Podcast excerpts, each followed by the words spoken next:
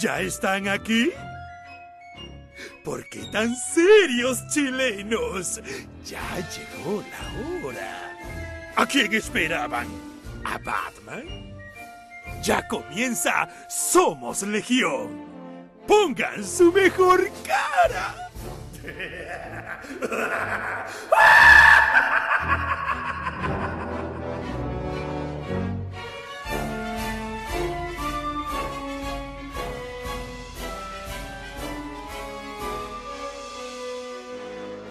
¿Cómo estamos muchachos? Bienvenidos a la nueva edición de Somos Legión, edición dominical, estos domingos dominicales que estamos haciendo. ¿Cómo está Ruso, dueño de la franquicia, el hombre que cuya colección de He-Man humilla a la propia Eternia? ¿Cómo está? No, por favor, hay gente, hay unos fanáticos que son terribles, bueno, que tienen desde, desde los 80 hasta el día de hoy. No, uno a poco poniéndose al día. De pelo.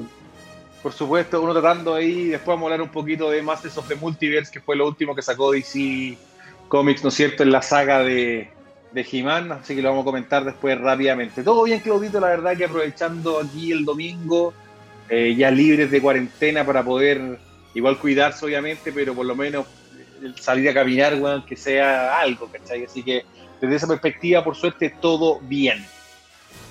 Así es, Ruso. Bueno, a propósito de He-Man, este fin de semana en Estados Unidos se celebró de manera online la PowerCon, que es eh, la principal cita de los fanáticos de He-Man con una serie de novedades, no tantas como hubiéramos eh, esperado, sino más bien ciertas novedades en torno a las figuras o a las colecciones que ya se están desarrollando en el universo de, de Master of the Universe, eh, figuras más chiquititas, eh, figuras de colección. Hay toda una serie que se llama la Origins, que Mattel está eh, poniendo a la venta incluso en los mercados allá en, Estados Unidos, que son interesantes porque hacen referencia no a la, a la, a la colección de los 80, sino que al, al arte original, a los primeros cómics, donde los, los personajes tenían un diseño un poquito distinto y sacaron figuras con ese, con ese diseño que tiene la particularidad que siguen un poco el como esta musculatura y la, manera original, pero son más articuladas. No, y lo peor que la, la, cabeza nueva de Jimán se parece más a Erika Oliveira que no. no. me gustó la cabeza, pero por suerte viene con igual con la cabeza intercambiable para la gente y todo. La gente que no sabe, PowerCon es un evento que se celebra en Anaheim, ¿no es cierto? Ya desde una, una buena cantidad de años a la fecha. No recuerdo cuándo fue el primero, ahí lo podemos buscar en, en, en, en Wikipedia, en Internet. Eh, pero justamente es un evento que se hace para fanáticos de todo lo que es el mundo de Masters of the Universe.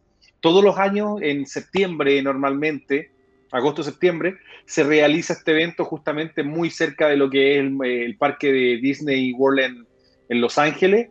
Son básicamente dos días, sábado y domingo, donde se juntan muchos fanáticos. Eh, no, no es una escala Comic Con para la gente que, que, que, le interesa, sino que es algo un poco más reservado. Se hace en un hotel eh, en el centro de conversiones de un hotel. Y, que lo interesante es que siempre va gente de, de, de, Mattel, ¿no es cierto? Van, hacen algún lanzamiento de alguna figura de edición limitada para el evento de PowerCon. Eh, hay paneles donde obviamente conversan qué es lo nuevo que viene Master of the Universe o traen algunos invitados que, ¿cómo se llama? Que de, la serie original. Normalmente está siempre Alan Oppenheimer, que era la voz de Skeletor, ¿no es cierto? Eh, ¿cómo se llama? Eh, me, acuerdo el, me acuerdo el apellido Clark, que era el apellido de, la voz de Jimán, ponte tú. Ah, y, básicamente así van, van, van, generando este evento. Por supuesto, los últimos lanzamientos de Shira, eh, los cómics, eh, también todo lo que ha sacado DC Comics, ahora último también se tomó parte del, evento. Y este año, debido obviamente al COVID, se hizo de manera digital. La gente se podía sumar por Zoom de manera totalmente gratuita a los paneles.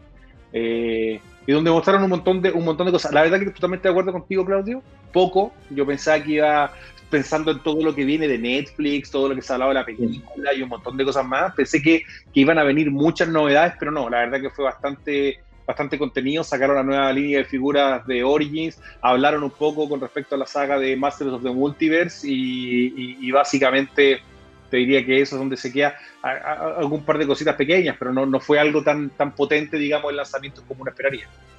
Lo más choro fue, eh, tenían una suerte de salón virtual donde tú entrabas a una especie de salones del eh, castillo de Grayskull y haciendo doble clic en cada una de las puertas o los elementos te mostraban el arte, eh, qué sé yo, del pack exclusivo con cinco figuras que iban a lanzar, algunas de las figuras de Mondo creo que ya estaban sacando y qué sé esto, de Megablogs, creo que son los que están sacando una... Sí, pues Megablogs está sacando la, la, serie más chiquitita. Bien bonita, de hecho, tienen un castillo bien bonito, todo, como mostraron como por ese lado. Eh, mostraron el juego RPG, que es un juego de mesa de Master of the Universe, que lo jugaron en vivo con, eh, con parte del cast que está haciendo las voces de la serie nueva, qué sé yo, algo, algo de ese tipo hicieron, pero no, eh, no mucho más. Hoy día no nos acompaña Daniel, eh, el filántropo y playboy. Eh, no sabemos en qué está, la verdad es que está citado para esta, para esta transmisión, pero capaz que se sume en algún momento. No, lo que pasa es que Filmico, le dijo que, oye, como lo agarramos tanto para el huevo con los Zopoli, dijo ya, no más. A lo mejor eh, Filmico le pidió exclusividad, no se sabe. Claro, pues, le dijo, me agarréis por el huevo con eso, no, no salgáis más. No, nadie sabe, chazame un misterio, entra y sale el mundo como un extraterrestre, una cosa de, otro, de otro planeta, pero si llega ahí más que, más que bienvenido, ojalá que no nos deje la caga con el audio como la, las últimas veces nomás. Incluso eh, durante estas semanas se ha estado conversando harto respecto de lo que está preparando eh, DC Comics. DC Comics que ha apuntado toda la carne eh, a la parrilla con su evento DC Fandom. Justamente. Eh, conocer una lista interminable de actores y personajes y personalidades que van a estar presentes.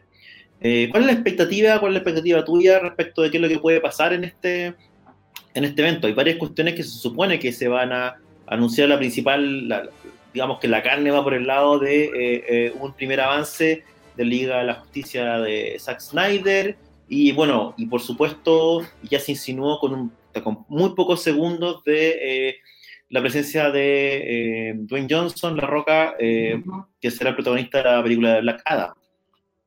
Justamente, y, no solamente eso, sino que también, bueno, ya se sabe que entre los actores va a estar eh, Robert Pattinson, el elenco de la nueva película de Batman, obviamente van a entrar un poco más en profundidad y van a mostrar otro avance de la película de Wonder Woman. La verdad que es súper interesante lo que están haciendo en ese sentido porque va a ser un evento de 24 horas, ¿ya? Eh, ¿cómo, se llama? Va a ser, como te dice, un evento 24 horas, gratuito para la gente. todo el mundo va a poder entrar y, va a poder participar de, los distintos paneles virtuales. Hay que entender de que, de nuevo, la interactividad no va a ser lo más fuerte del, evento. O sea, lo vamos a aprovechar de saludar a la gente, toda muy, muy buena onda que ya están comentando.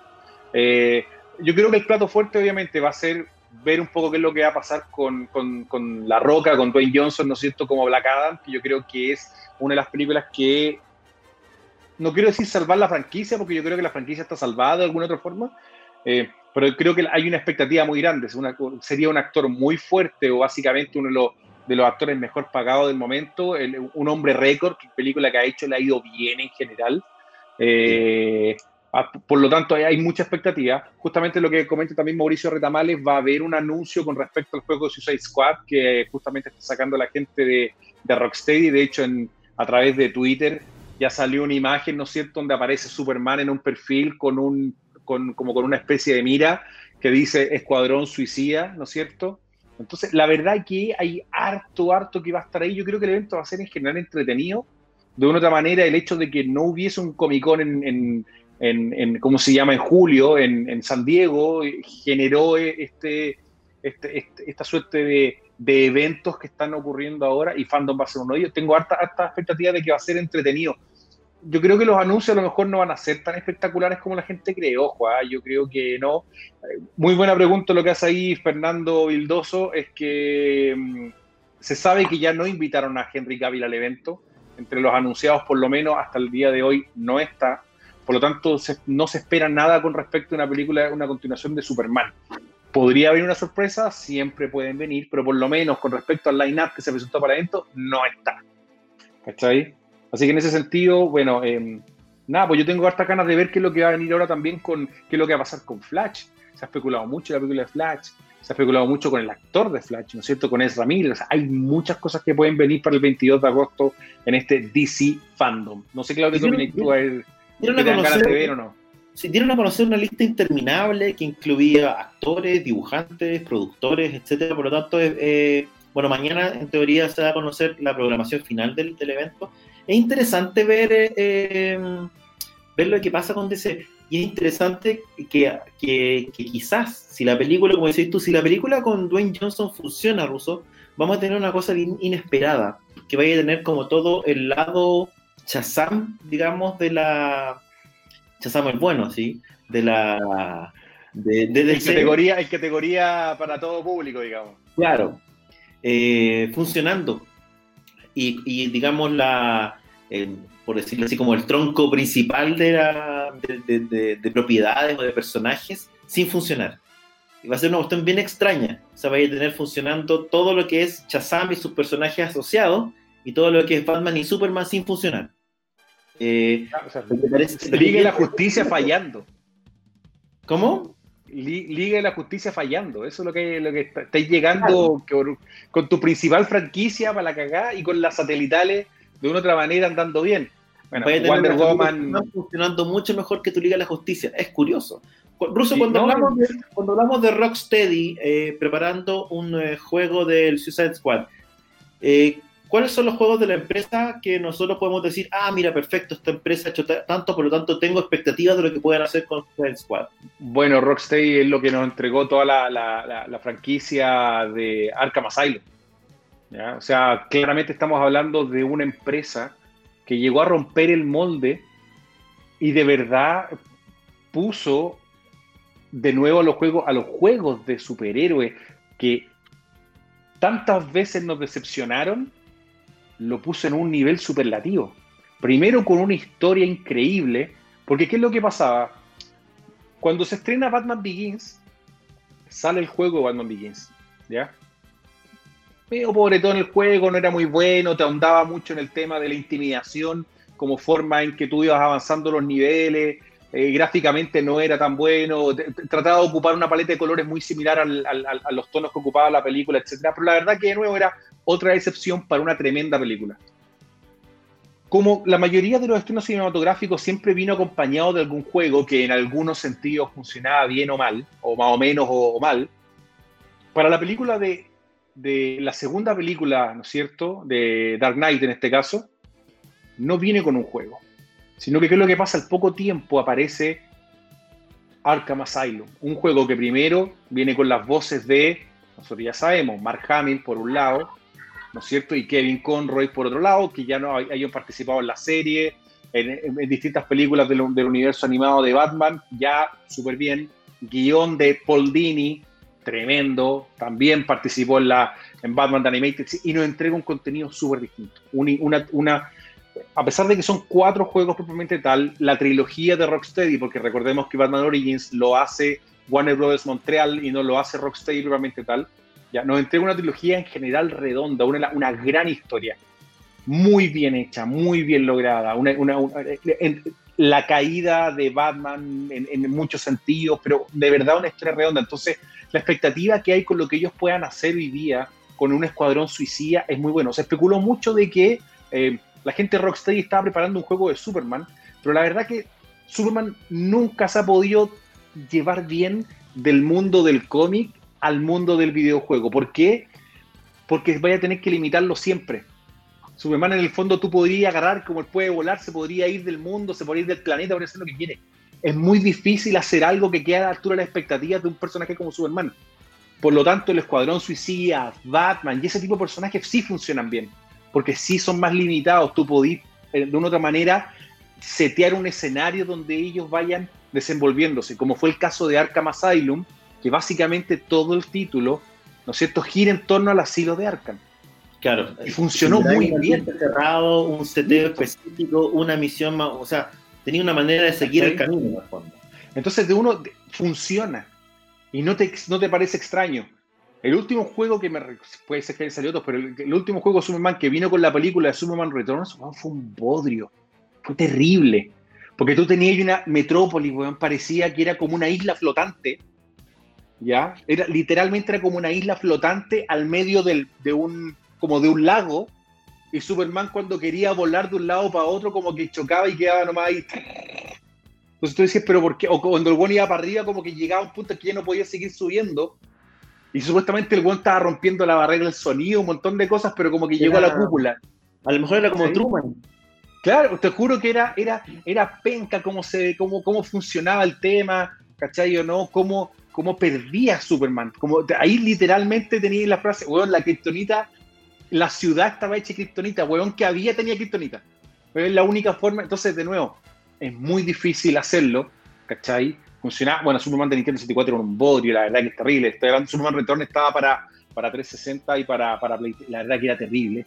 Por eso te digo que Rocksteady lo que hizo fue, puso a los juegos de superhéroes acá arriba. Entonces, por eso hay una expectativa muy grande de lo que los tipos puedan hacer. Porque como paralelamente viene el juego de Avengers, ¿no es cierto? Que también hay esta expectativa con este juego que va a entregar ahora Square Enix, ¿no es cierto? Eh, y, todo el mundo quiere un poco ver qué es lo que va a pasar. La verdad que yo creo que es difícil, hay que setear la expectativa un poquito más para abajo con el juego de Avengers. Yo creo que, que el juego Escuadrón Suicida va a estar muy bien logrado.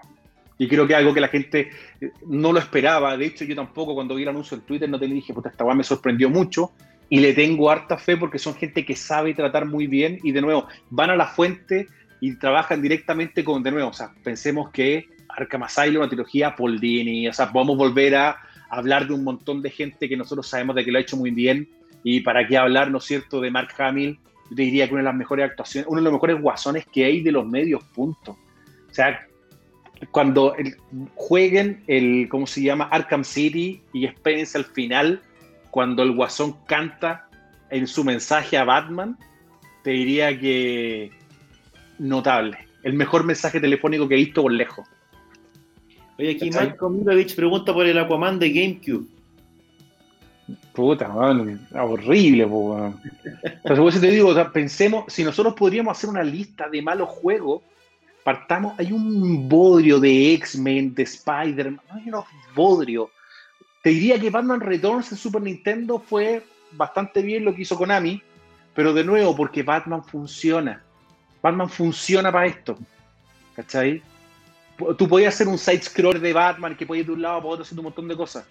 Todo lo demás que tú quieras limitar de una otra manera, tú decías, oye, puta, Flash podría hacer esto, cómo a Flash lo hacen esto, cómo a tal personaje, o cómo Spider-Man, weón, no puede, eh, no, no, sé, ¿cachai? Spider-Man, weón, lo, cagan todo el rato, entonces hay todo un cuento, ¿cachai? Y esa, esa es la firme, weón. Ojo que el anuncio del juego de Suicide Squad llega poco tiempo después de que James Gunn tiró la primera gráfica de, la película de Suicide Squad, que también es uno de los anuncios que podría, o sea, no es poco lo que, lo que deberíamos ver en, el, en el fandom de DC, eh, porque tenéis anuncios o tenéis material para mostrar de Mujer Maravilla, de Suicide Squad, de Black Adam, etcétera, o sea, eh, de The Batman. Eh, sin contar cualquier cosa que quieran hacer con las series que tienen bastante... es el tema. Pues yo digo que me, me, me, gustó lo que está haciendo DC con el fandom y de hecho me gusta el nombre porque en el fondo es un evento para fans. ¿Entendí? Claro. Más allá, más allá de pensar en, en, una suerte de Comic Con que es un poco restringido, sobre todo lo que está pasando con San Diego, que a pesar de que una muy buena Comic Con tiene tema, pero de nuevo, hoy día tenéis todo lo que son las series de televisión, las películas, videojuegos y obviamente lo que le dio el nombre a, la empresa, que, que son los cómics. Entonces, también hay mucho material. ¿Qué es lo que va a pasar, no es cierto, con la saga de los tres guasones? Hay harto que está bastante, bastante bueno. Eh, una lástima que, que, Chaza no se pudo sumar porque sería súper interesante preguntarle justamente, la, la, saga de los tres guasones va a cambiar el universo de DC, eso ya se sabe. Entonces, de nuevo, o sea, de verdad lo que están haciendo en ese sentido lo encuentro que es bastante interesante. Bueno, por ahí mi socio Geraldo Borges aportaba además que eh, una de las cosas interesantes también del de, DC Fandom tiene que ver con, a nivel de industria con saber qué es lo que va a pasar post pandemia con DC. DC retomó los cómics, eh, cambió su sistema de distribución, eh, por lo tanto, de cierta manera golpeó la mesa en términos de lo que es la industria de la historieta, al salirse de Diamond y empezar a explorar sus propios canales de distribución y al volver un poquito antes que el resto. Eh, ahora, lo que pasa y que causó polémica, causó polémica. Mucha polémica, porque incluso a nivel de tiendas en Estados Unidos el cambio de distribución ha generado eh, problemas, eh, como todo cambio, digamos. a nivel de industria, lo que nos ha tocado ver, digamos, nosotros que estamos metidos en el tema de agencias de representación, es que efectivamente la industria del cómic está volviendo, no pararon completamente, pero sí pararon un montón de títulos. Hubo cancelaciones, hubo retrasos, etcétera. Yo, bueno, en el caso de, de, la agencia te puedo decir que hubo por lo menos un título que se, que se canceló. Eh, en el caso de mi, de mi socio, está, él alcanzó a dibujar una, una, revista completa, por ejemplo, de Morbius, que no salió. Morbius una serie que estaba, eh, digamos, que, que, estaba saliendo y que la cortaron, y además es una serie que tenía que ver eh, con una película que van a hacer, ¿cachai? Entonces, er, es... Jared Leto. cortaran, pero, pero la terminación, digamos, la, la, cuestión fue así nomás, no, no, quedaba, no quedaba otro. Por aquí un, eh, Mauricio Pinchera dice, espero que hagan un anuncio de Injustice 3. Seguramente será la próxima generación de consolas, con la PS5 y la Xbox Serie X. Mira. Mira, lo que pasa es que, bueno, a ver, nosotros ya hemos visto que en el caso puntual de NetherRealm Studios, que es el que la, la compañía que hace Mortal Kombat y que también hace la saga Injustice, normalmente siempre vienen uno y. Debería venir un anuncio para Injustice. algo de Injustice se sabe que va, va a haber en fandom. No sabemos si va a ser algún tallín en cómics. Seguramente también se ha especulado de que pueda ser una segunda parte de Injustice versus Master of the Universe, que la verdad que anduvo bastante bien.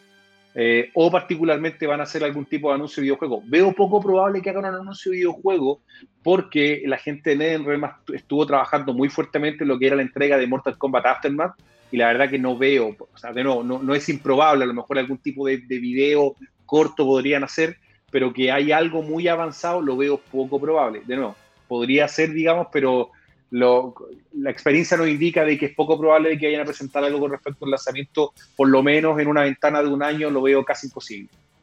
Especialmente considerando que están en un periodo de hacer crecer esos universos, eh, pero lo están haciendo crecer a través de la historieta más que necesariamente eh, de los videojuegos o de otros productos. y, aparte que tenía gente, no la tenían ni trabajando, o sea, hay, hay, un montón de... O sea, nosotros todavía como que tenemos el vuelito de lo último, que algunas cosas que se alcanzaron a hacer, pero va a venir un bajón después con la serie. Va a venir un bajón con mucho contenido que vamos a ver ahora que no se alcanzó a producir y que no se alcanzó a hacer. Entonces, de nuevo, va a venir un periodo que va a estar bien bajo en ese sentido.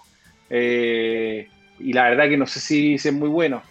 En ese sentido, por ejemplo, aquí nos preguntan, eh, Moisés Villanueva nos pregunta qué, qué me pareció, o qué nos pareció, perdón, el, la estética de la nueva de la nueva película de Superman que viene. Buena pregunta, ¿tú tuviste el trailer o no, Claudio? No sé cuál. Ah, eh, se refiere, sí, lo vi. Eh, Puta, no me gustó tanto, weón.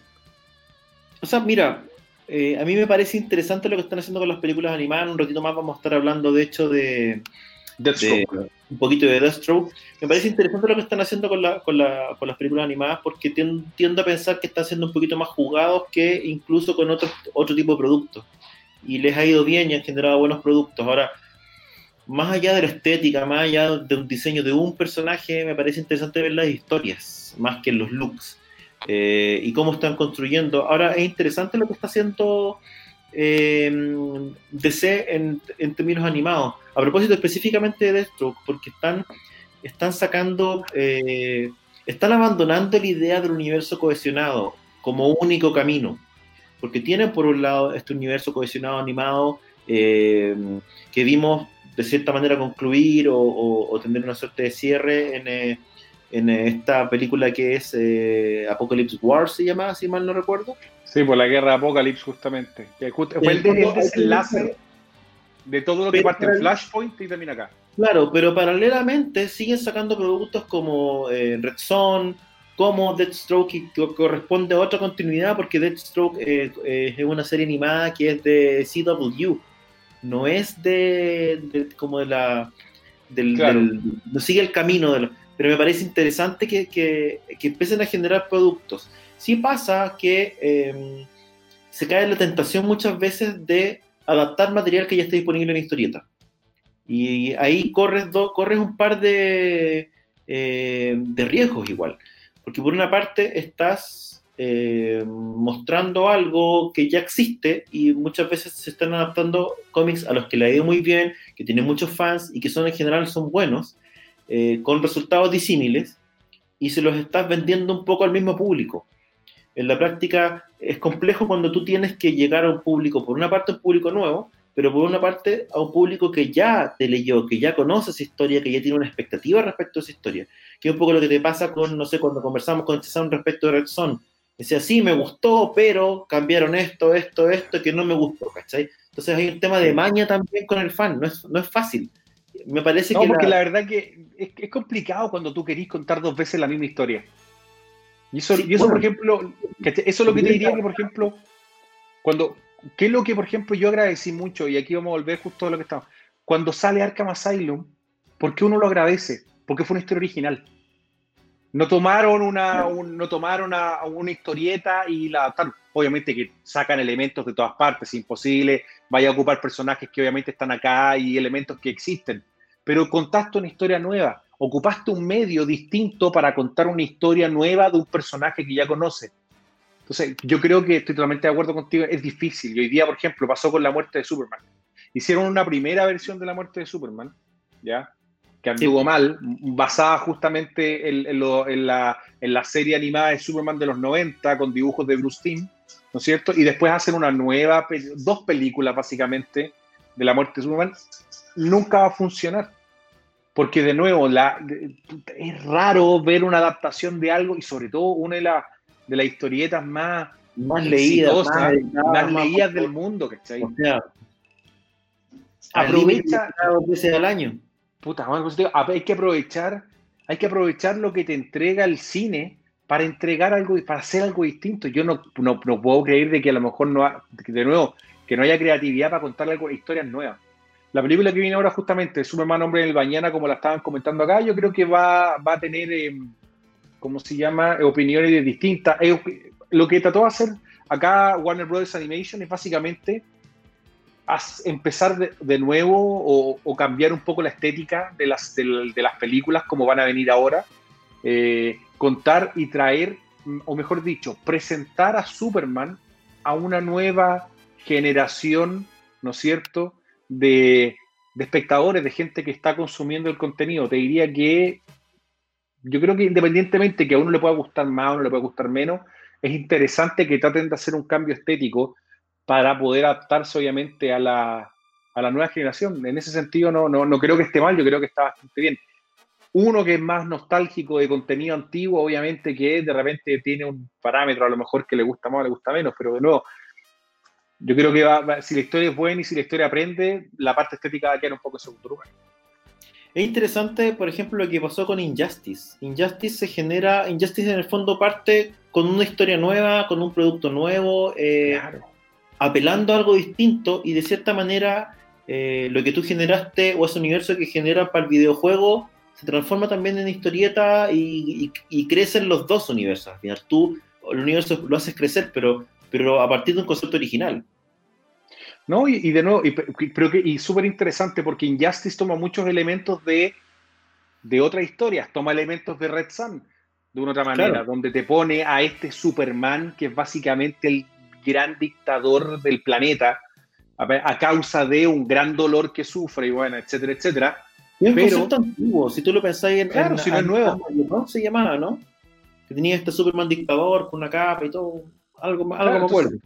Entonces, te presentan este concepto en un universo paralelo, ¿no es cierto? Donde los gallos tratan de una otra manera de ver cómo pueden eh, vencer a este personaje que es terrible. Entonces, de nuevo, toma muchos elementos de varias otras, otras historias pero genera algo nuevo que se expande después al, cómic y en el fondo te genera una serie de entregas interesante, entretenida, a la gente le gustó, le pareció bien.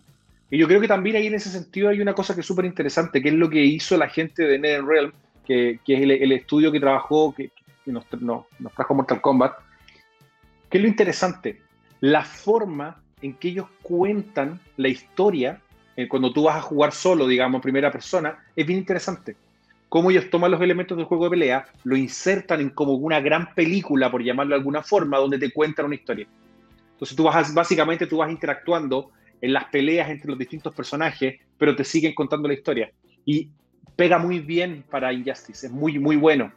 Como ves tú que entra, van saliendo los distintos superhéroes, cómo, cómo van pasando las cosas, la verdad que se hace bastante entretenido en ese sentido. Como Superman, el Superman de otro universo viene al universo de Injustice de una otra manera a pelear contra él mismo, en una versión bastante más, más trastocada, por decirlo de alguna forma. Entonces funciona bien. Y de nuevo volvemos, historias originales, pero que siempre van a tomar elementos de lo que hay. O sea, te diría que es poco probable que veamos algo de Superman que no se haya tocado de alguna otra forma.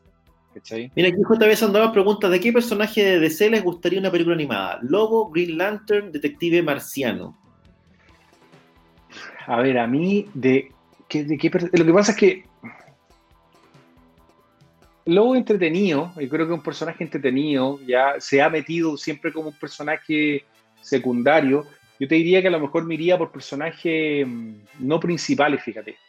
Eh, creo que hay... en el caso de Lobo podría aprovechar para hacer algo un poco lo que hizo eh, Fox con Deadpool, Fox slash Marvel, digamos, con Deadpool, que son estos personajes que son políticamente incorrectos, que son R, entre comillas, ¿cachai? Y de repente podría intentarlo por ahí. Y Lobo, creo, o sea, Lobo me, parece un personaje interesante. Es muy, noventero, porque...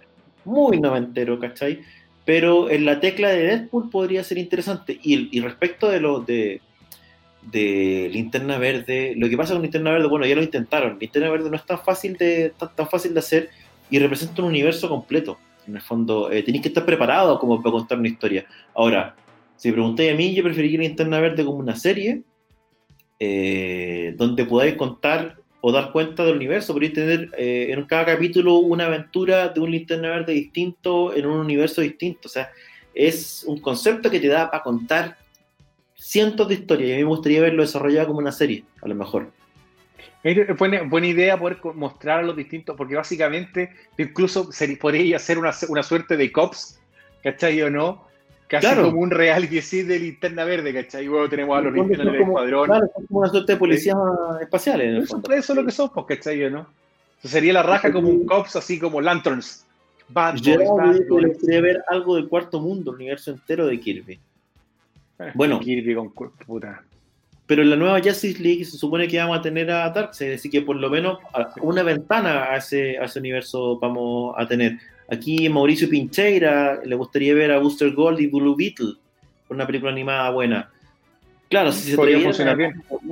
Esa Liga de la Justicia sería súper eh, interesante verla llevada a otro formato, que es una, bueno, para, lo que no sepan, básicamente es una, una liga, una, una cómic de superhéroes, pero en comedia, en formato casi sitcom. Eh, es una serie que estaba escrita para, pensando a lo mejor eh, como adaptándola a, un formato de, de televisión, sería, sería choro. A mí siempre me gustó, ponte tú, eh, el Doctor Destino. que era un personaje súper entretenido, era bien, bien choro, que se podía hacer algo, pero siempre ha funcionado como una suerte de, la papa frita, el acompañamiento de. Aparece como un complemento de alguien, ¿cachai? Algo por el estilo. era un personaje que, me, que en ese sentido me parecía bastante atractivo y que creo que valía la pena. Claro, son personajes que en general no se sostenían solos tampoco, entonces es difícil eh, que, que, una en ese sentido, Marvel fue bien, bien eh, visionario y ha sido un poco más, eh, más, más de atreverse a apostar, porque han apostado por personajes que eh, no eran personajes necesariamente principales y les han dado una vida suficiente o un peso suficiente como para que, para, que tengan sus propios universos, sus propias películas. O sea, Ant-Man, los Guardianes de la Galaxia, el Doctor Extraño, probablemente no son personajes que eran conocidos a nivel un público masivo, ya saliendo, digamos, del, del, del, fandom de, de, los cómics. Por lo tanto, eh, se la jugaron y final, finalmente son apuestas que resultaron en la construcción de este universo Marvel. Ser en ese sentido eh, ha sido más de apostar sobre seguro, por lo tanto, es difícil que se la jueguen a estas alturas como con un personaje como Lobo o con un personaje que no sea eh, uno de sus, como de, sus, de sus buques insignias, digamos. Y, de nuevo, o sea, tú tenías un Deadpool que le fue bien. Podría haber hecho lo mismo con un lobo y podría y lo tenías ahí, digamos, un personaje que te da para hacer algo similar. El problema es que, claro, lo sacáis ahora y va a ser una copia. ¿Cachai? Vaya copia. Porque si lo hacía un estilo muy similar, va a ser una copia. claro, va a ser el Deadpool de DC. claro. Entonces tenía un tremendo panteón de personajes que podría ser un montón de cosas entretenidas. Y de nuevo, por ejemplo, perfectamente tú podrías tener algo, oye, yo creo que la serie demostró el potencial que tiene, por ejemplo, un personaje como La Cosa del Pantano, que te aguanta, te aguanta el peso solo. Personaje entretenido, muy atingente con todo lo que está pasando hoy día de cambio climático. O sea, tenía un montón de cosas que voy a agarrar ese personaje insertarlo. De una otra manera, lo que pasó con Constantine. Todo este Darkverse que tiene, que tiene DC perfectamente tú podrías hacer algo live action que podría funcionar muy bien. entiendo que se está logrando una película de la Justice League Dark. No tengo, puta, ojalá que lo anuncie porque encuentro bien entretenido. Junta elementos que a la gente le gusta, ¿cachai? ¿no? De una u otra manera. Entonces, no sé, yo creo que es bien interesante. No se sabe si van a anunciar algo Joker 2 como pregunta JB Sandoval. Ah, creo que no va a venir nada. Mire, también es interesante saber qué es lo que va a pasar con, eh, con Harley Quinn, fíjate, porque Harley Quinn eh, hoy día uno de los principales personajes, pensando un poco que, en que básicamente es el Deadpool de, de, de DC hoy día, y lo han explotado a través de una serie animada que ha tenido súper buenas críticas, que en teoría le ido bien, tiene una presencia permanente a nivel de historieta, pero no, en, términos de cine, probablemente lo que pasó con Versus Prey fue eh, complejo. Eh, y tenías una gran propiedad, un gran personaje muy conocido, con una actriz muy cotizada, que tiene un futuro incierto. Eh, está pendiente saber qué es lo que va a pasar con el, nuevo Escuadrón Suicida, donde de nuevo la va a tener como uno de los protagonistas, como para cachar cuál va a ser su futuro, si van a seguir desarrollando su historia aparte del Escuadrón Suicida o va a ser solamente eso, un personaje dentro de, dentro de, ese, de esa saga, digamos. Bueno, yo, yo no, yo por ejemplo, te, vi, a ver, vi, vi la última película de Harley Quinn, Birds of Prey.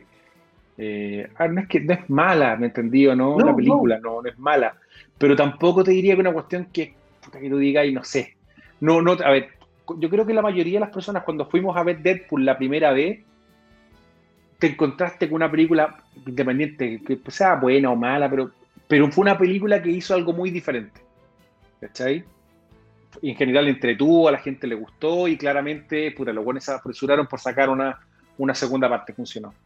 De una u otra manera, lo que me pasa a mí Harley Quinn es que no me provoca eso, o sea, trataron de hacer algo como disruptivo, con este personaje femenino fuerte, ¿cachai o no? Más un personaje que de forma así dura y exprofesa, weón, puta, lo pusiste como que se separó del, o sea, se emancipó, o sea, echado el guasón, vamos, a la weá que queráis. Es un poco lo que, lo, que hicieron hace mucho tiempo en las historietas, como separar el personaje cuando pensaron que tenía vida propia. Ahora, el tema es que... Eh, pero funciona el dúo, no, es que, y no es que sea dependiente uno del otro. La dinámica funciona muy bien entre Harley Quinn con el Joker, funciona bien.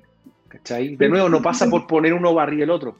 Claro, a mí me pasa que, que, el personaje me funciona solo. En el contexto de esa película me parece que lo que hicieron mal eh, fue que eh, no hay equipo ahí, porque tenéis un claro personaje principal y los otros personajes que se suponía que tenían, tenían su importancia quedaron súper reducidos, entre comillas, y súper presentados a la rápida, por lo tanto, está como confianza o este grupo un poquito a la fuerza. Pero alguien comentaba lo de las escenas de acción, efectivamente la película está súper bien coreografiada, eh, pero da la impresión de que es eso nomás. Es todo un poquito rápido, es todo un poquito liviano, es todo hay una sensación de que está mal aprovechado al final. Pero ahí me corregían también que lo de la Justice League Dark va a ser una serie en HBO Max, así que muchas gracias. A mí me gustó Versus Prey, pero creo que eh, me gustaron algunas cosas, digamos. Pero siento que es una oportunidad que estuvo súper mal aprovechada en términos de haber consolidado algo como grupo. Eh, nuevamente pasa un poco lo que hace eh, DC comete de nuevo el mismo error. Mientras Marvel instala personajes y esos personajes después se transforman en un grupo, eh, DC trata de, en una pura película, presentarte, dando una vuelta a, Harley Quinn, que, finalmente es la que se el, el peso principal y donde me parece que está el principal atractivo, y presentar un montón de otros personajes a la fuerza para tratar de armar un grupo que está pegado con moco nomás, ¿cachai? Con un villano que no, se, no termina de convencer, entonces al final la película como que no termina de cuajar. No, no por eso desaprovecha todo. Teníais buenos actores, tenéis buenos actores o sea, tenía un Iwan McGregor, tenía Obi-Wan, pues, no, no tenía cualquier bueno haciendo de Máscara Negra. De nuevo, un villano también entretenido, ¿cachai? Pues Máscara Negra ha tenido buena historia en Batman en general, en, todo el universo. Entonces, claro, tenía una, historia que trataste de, de nuevo, o sea, yo creo que las cosas funcionan bien cuando están, cuando están bien logradas, ¿cachai? ¿no? Cuando hay un cuidado y no llegaste y tiraste toda la juguera para tratar de hacer una película que estuviera y hay que tener ojo con lo que voy a decir acá, porque estuviera ok con los tiempos. Ojo, yo creo que los grupos de mujeres funcionan y, hay varias películas que han tenido, ¿no es cierto?, eh, e, e, equipos femeninos que han andado bastante bien en general. Pero acá como que trataste de meterlo muy a la fuerza, ¿cachai? Y se notó. Las Versus Prey funcionan hace bastante rato, han tenido su historia. Claro, han funcionado bien. bien. Pero tenéis que presentarlas bien, tenéis que hacer la cuestión bien. Acá, muy a la rápida, en el fondo. Y, como grupo tampoco funcionaba mucho, y como grupo tampoco funciona mucho rato, y el, el, rato que le dedicaste a cada uno de los personajes no es mucho. Entonces al final le está impidiendo mucho también al espectador que entienda esto como un grupo, que por último le hubiera hecho una película de Harley Quinn con un par de cameos más y a lo mejor funcionaba mejor. Mira aquí JB Sandoval nos recuerda, porque a mí se me había olvidado, que se viene una serie de Gotham Central, eh, que dice que está en el universo de Gotham, que es una especie de serie policial de, de Gotham que puede funcionar bien, pero que representa nuevamente estas series de Batman sin Batman, que yo, eh, a mí, que me genera cierta distancia. Y es como tratamos de aprovechar todo, pero no pongamos a Batman porque hay que cuidarlo. Y al final claro que no. muy raras, porque en el fondo son universos que se sostienen alrededor de un personaje. Y le sacáis ese personaje como que. Oh, como que tratáis de nombrarlo sin nombrarlo. Claro, es como que veis pasar las sombras y prendamos la no, no, Oye, no, mira aquí sí, la verdad que bueno, aquí tenemos de invitado, oh, ahí va Bruno Díaz, y, ¿cachai? Claro. Y es como, más puta, no, el edificio, que lo, no, Bruno Díaz y su familia, puta, y no, y no, no cuaja, te presentan el primo de Bruno Díaz, o Bruno Díaz cuando era embrión, o Bruno Díaz cuando está viejo, pero en el fondo nunca lo muestran como tiene que ser, ¿cachai? Es como siempre mm, algo. digo, a mí la serie Gotham no me gustó, nunca me gustó, yo voy a ser bien hay gente que le, le encontró la raja. A mí no me gustó la serie, ¿cachai? ¿no? Porque finalmente mí, como en un culebrón, weón, romántico, ¿cachai? Que, puta, el, Jim Gordon, weón, tiraba más que, que The Witcher, pues, weón. Era, ¿cachai? Entonces, no. no, no. Y, de nuevo, tú, son series que juegan con la moralidad para, para poder perdurar, juegan con la moralidad de los personajes. Y eso para mí es cuático. Tú tenías un Jim Gordon que siempre fue el ancla, el pie a tierra de Batman, ¿cachai? De una otra manera, de, de Batman, Batman. Por un lado, tú tenías la figura paternal fuerte, que es Alfred, y por otro lado tenías el cable a tierra, que es Jim Gordon, ¿cachai? Que es el que lo conecta Batman con la realidad de lo que pasa en el AMPA, un montón de cosas.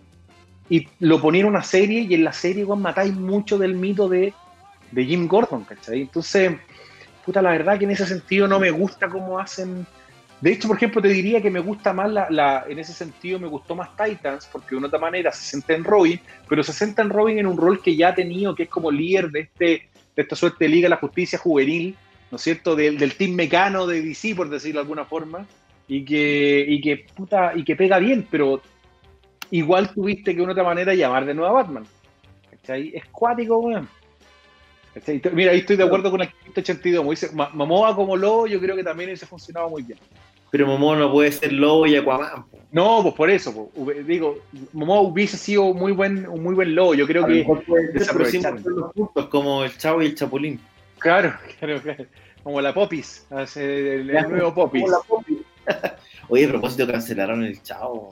Increíble. Cagó el Chavo por primera vez en 50 años en ningún canal de televisión pero yo creo que bueno, hay un tema de platas con la familia nomás de Roberto Bolaño, probablemente la, se tiraron muy arriba y Televisa dijo que no, pero esperemos, me imagino que se va a solucionar. Eh, sería raro que... Ahora, había, había ciertos problemas con el, eh, con el chavo y con los tiempos que corren, ¿cachai? Porque básicamente, claro, una serie que basa su comedia en eh, agresiones, en bullying, en, puras cuestiones que ya no, ya no van, digamos, ¿cachai? Pero que seguía funcionando a nivel de humor es raro. Uno se caga de la risa, Sí, pues es raro que la saquen de un. Raro no tener al chao, weón. Pero sí, es verdad, en los tiempos que van, un niño viviendo en un barril, pues, weón, ¿cachai? O sea, imagínate. Sí. ¿Entendí? O sea, bueno, era terrible, weón. Papá que le saca la cresta a los cabros. Y más encima que se pegan, que le, que le pegan, ¿cachai? Ahora, ¿habrá un multiverso del chavo? Yo creo que es una pregunta interesante, weón. El Chavo Verso. Porque tenéis el Chavo, la serie, el Chavo animado. Eh, claro, el. ¿Cómo se llamaba cuando el niño de papel, el niño de diario? ¿Cómo se llamaba la serie cuando Kiko tenía que irse y no podía usar el nombre? Entonces tenía una serie que era como El niño de papel. No me acuerdo, tenía un nombre muy extraño donde después apareció Don Ramón también, pero con otro personaje. Eso tiene, tiene su multiverso. Sí, pues sí tiene, no, pero, pero es raro, es raro, imagínate una serie como esa que estuvo en muchos canales, en muchos idiomas, y de repente por un tema que la, la, familia, y la familia sin Florinda Mesa. Florinda Mesa. no, los, hijos, los hijos. Los hijos con, Florinda no se llevan. No. Proponen a, a, Pancho Melo como lobo. Yo creo que no sé, no, con el bigote quedaría bien. Claro. No, Ñeco, Ñeco, como el pingüino quedaría bien, yo creo también. Le haría... Este universo, dice que viste acá Fernando y el verdad, el niño de papel. El niño de papel tenía eh, Federico, aquí la gente propone a Luis Ñeco como el chavo. Tenían otra que se llamaba Ay que Kiko, y además Kiko también hizo una serie en Chile que era como El Circo de Kiko que no sé si duró mucho, pero que, se, pero que se hacía acá en Chile. Sí, pues justamente el circo de Kiko. Pues te digo que ahí... El, chavo, el chavo Racer, dicen. El chavo Racer. Pues te digo que es cuático. Es, una franquicia muy potente y que esté fuera, weón. la verdad que es un, es un hito, weón. ¿eh? Que, o sea, para la televisión. Porque acá en cuántos canales no estuvo fines de semana alucinaba cuando chico con la, con la, con el comienzo de la serie cuando era como animado. ¿Caché? Que era como animado y yo decía, oh, capaz que hay una serie, una película animada. Y no pasó. Sí, que era, era justamente, era como que tú veías, era como los CGI, ¿cachai? Así, cuando el chavo le pegaba la pelota, rompía la ampolleta y después le daba la corriente y con el... Me acuerdo perfecto. Es como cuando los entrar al mundo real, ¿cachai? Era como, oh, capaz que vaya por allá la cuestión y no, no, no pasaba nunca. No, era claro cuando se juntaba el chavo con el chapulín, esa weá era, pero. Sí, con ese, maravilloso que, se, notaba el borde de la pantalla verde. O azul. Pero era, era notable. Don Ramón de Lois. Yo sé que tú no has visto la película de Deathstroke. Eh, no, la tengo pendiente, de hecho la voy a ver en la nochecita, tranquilito, acostadito. Deathstroke, Calabozos y Dragones. Gente que nos ha preguntado, mira, justo aquí está Diego Venegas preguntando si, si ya hablamos sobre la película de Deathstroke. Bueno, Russo no la ha visto, pero... no, pero, pero básicamente un poco vi el trailer de... Vi, el trailer, bueno, la misma, el mismo estilo de animación que ha ocupado eh, Warner Bros. para las últimas, las últimas películas, ¿no es cierto? Lo mismo pasó con, con, con, con Darkseid War, con Mortal Kombat, y que es una, una suerte de pseudo animación eh, que tiene la película y que por lo menos se ve, bastante bien. Un Slade Wilson viejo, por lo que vi, así que cuéntame, ¿qué te pareció, Claudio? ¿Cómo viste eh, la historia la película? De un, personaje que ha sido villano, que ha sido anti-villano, que ha sido héroe, que la verdad que ha jugado un rol bastante interesante dentro del universo DC. Mira, hay que decir que la película en el, fondo es una es eh, una suerte de capítulo extendido de lo que CW eh, ofreció en, algo que se llama CW Seed, eh, que entiendo que fueron capítulos online y que los juntaron todos y lo extendieron. El guion es de GM de Mateis, de JM de Mateis, que ya es una garantía, un gran guionista, la última cacería de Craven, la Liga de la Justicia Internacional, en Red Zone y muchos más.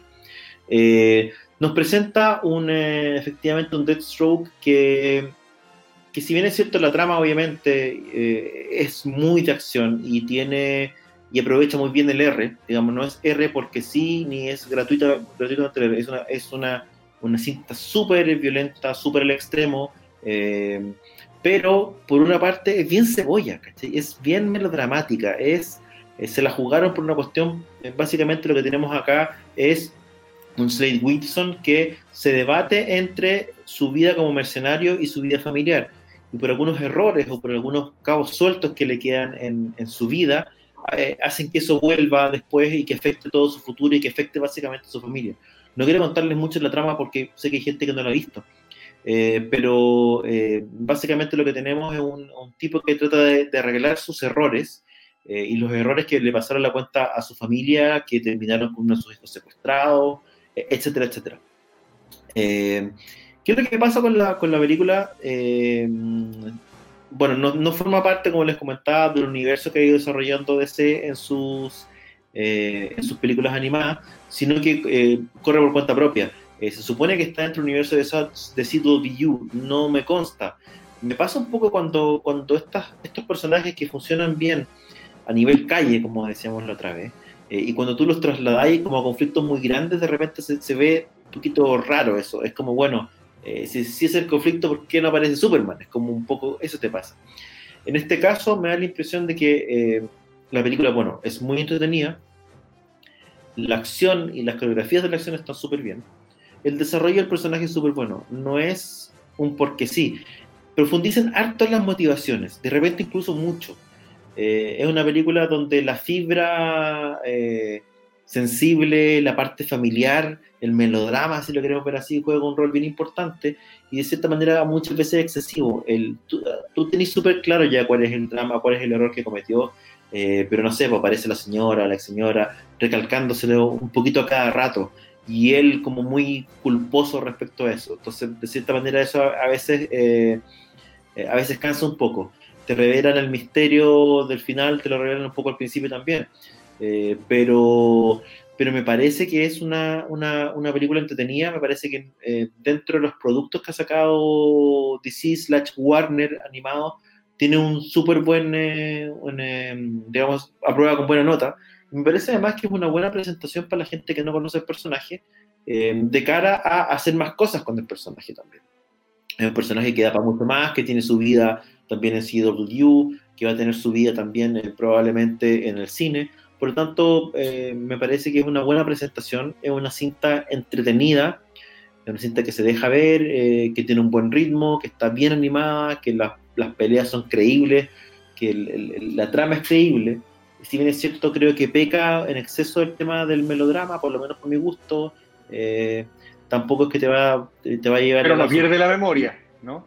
Claro, tampoco es que te vaya a llevar la, gran sorpresa de la vida, pero el, el tema pero eh, queda ciego, pierde la memoria o algo en los típicos culebrones, no, le pasa. No, pero, pero ya, ya que se muestra el hijo, ya eh, te, te, eh, te, transforma la cosa media. Ya, ya, ya, ya, ya, ya la trampa, ya perfecto. Ya. Pero me parece interesante, es una, es una buena aventura que se deja ver, eh, es una buena presentación del personaje, como te digo.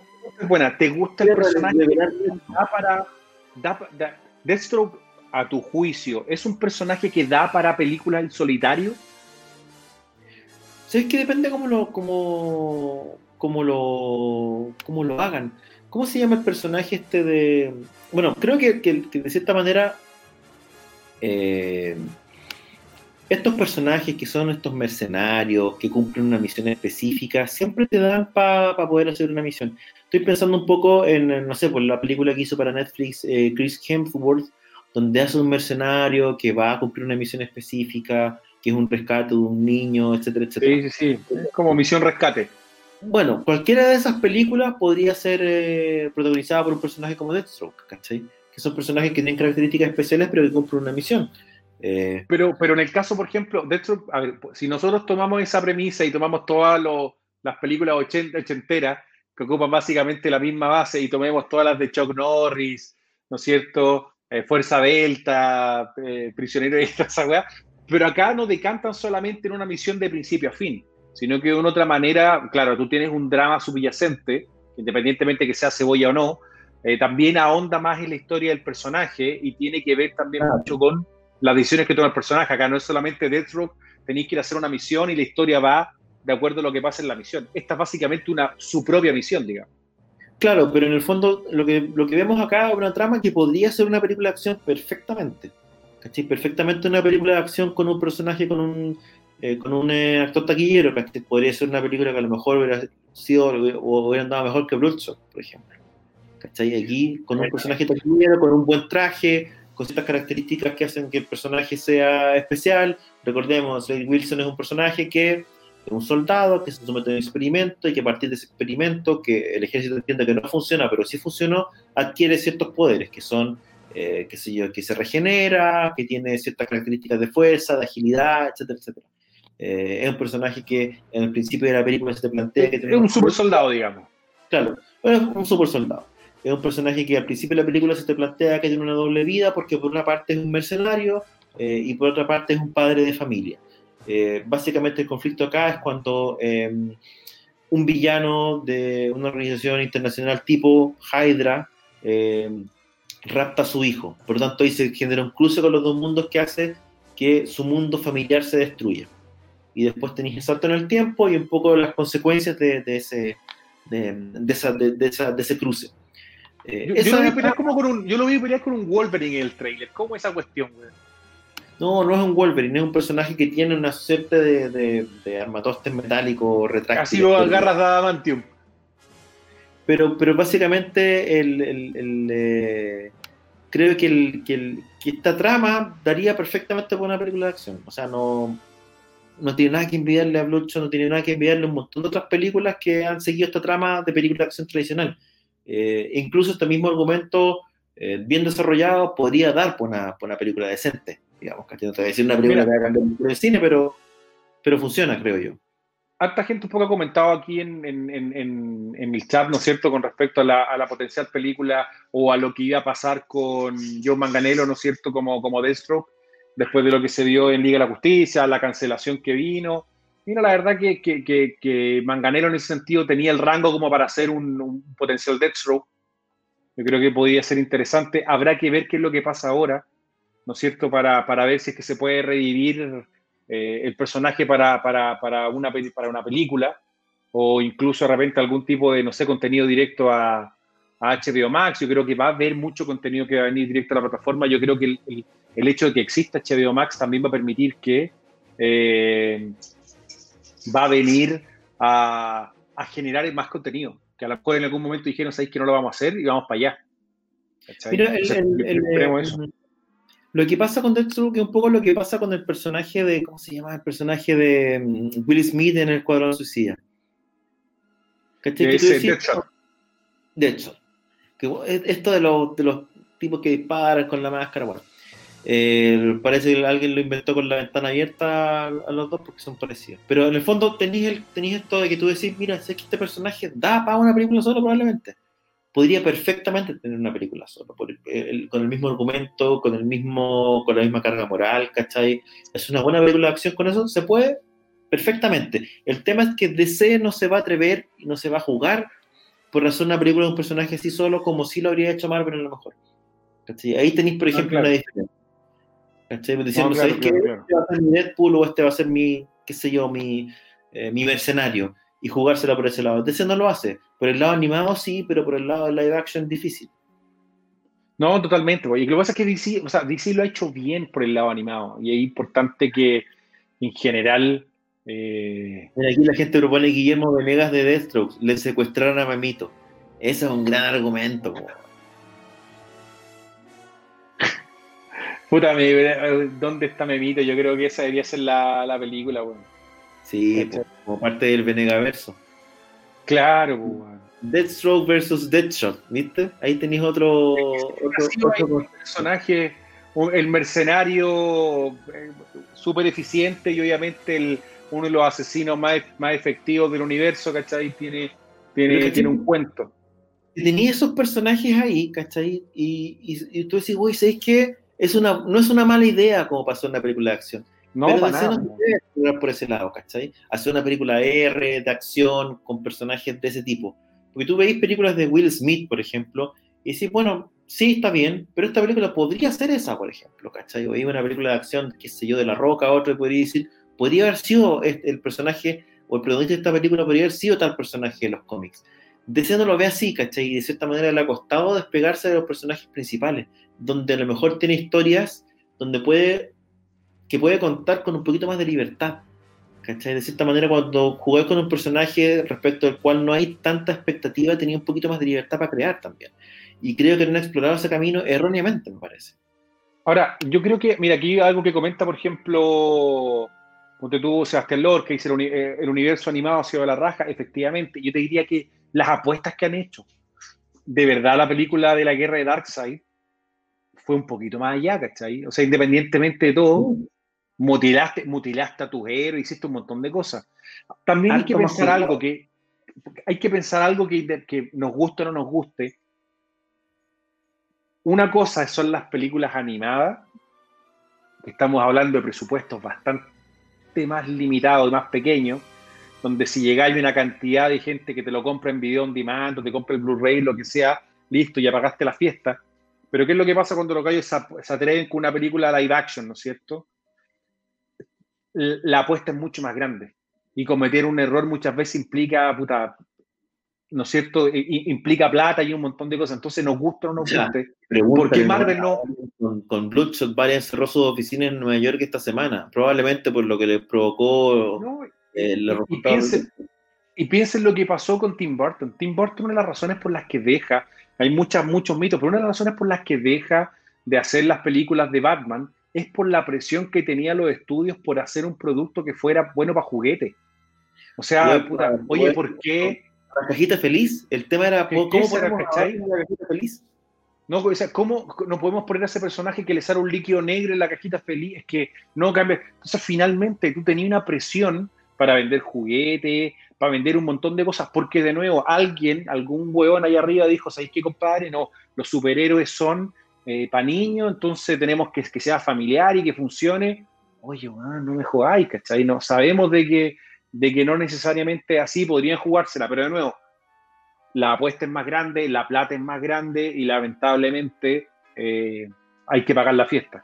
Si tú veis lo que pasó con Joker, Joker, ¿por qué fue R? Porque una película de 80 palos. 80 millones de dólares para la industria es nada. Es nada. Pensemos que películas como La Liga de la Justicia estamos hablando de presupuestos de 400 millones de dólares. Y estamos hablando de presupuestos de producción, que es importante que la gente entienda. Cuando te dicen que una película vale 400 palos en costo de producción, eso es desde que los gallos se pusieron de acuerdo en la preproducción hasta que la película esté lista para salir. En ese presupuesto nunca te ponen lo que es marketing, que por lo menos tienes que sumarle una gran cantidad de plata. Probablemente es el doble. Entonces, por eso te digo que, por eso que es súper importante que entiendan de repente, cuando tú decís, oye, no, pero mira, di que la justicia ganó 700 millones. Ah, pero si los gallos gastaron 400, 700 no está mal, pues recuperaste los 400 y ganaste tres gambas. No es así el cuento. Entonces, por eso que, que la apuesta es muy grande. En cambio, con Joker no fue apuesta, 80 millones de dólares. Fue una película que ganó más de mil. Brutal, ¿cachai? O sea, fue medio negocio. Pero, pero los gallos esperaban que esa película, ¿cuánto fuera a ganar? 200, 300, ¿cachai? Mira, aquí Diego Venegas dice, pero Russo, la pregunta sigue siendo, ¿por qué la historia es mejor en la película animada que en las películas live action. Hay varias, hay varias respuestas para eso. En el, caso de muchas de las películas de live action, una de las razones por las que funciona y por las que conviven también con las historietas es que tienen los guionistas de historietas escribiendo las películas, eh, las películas animadas.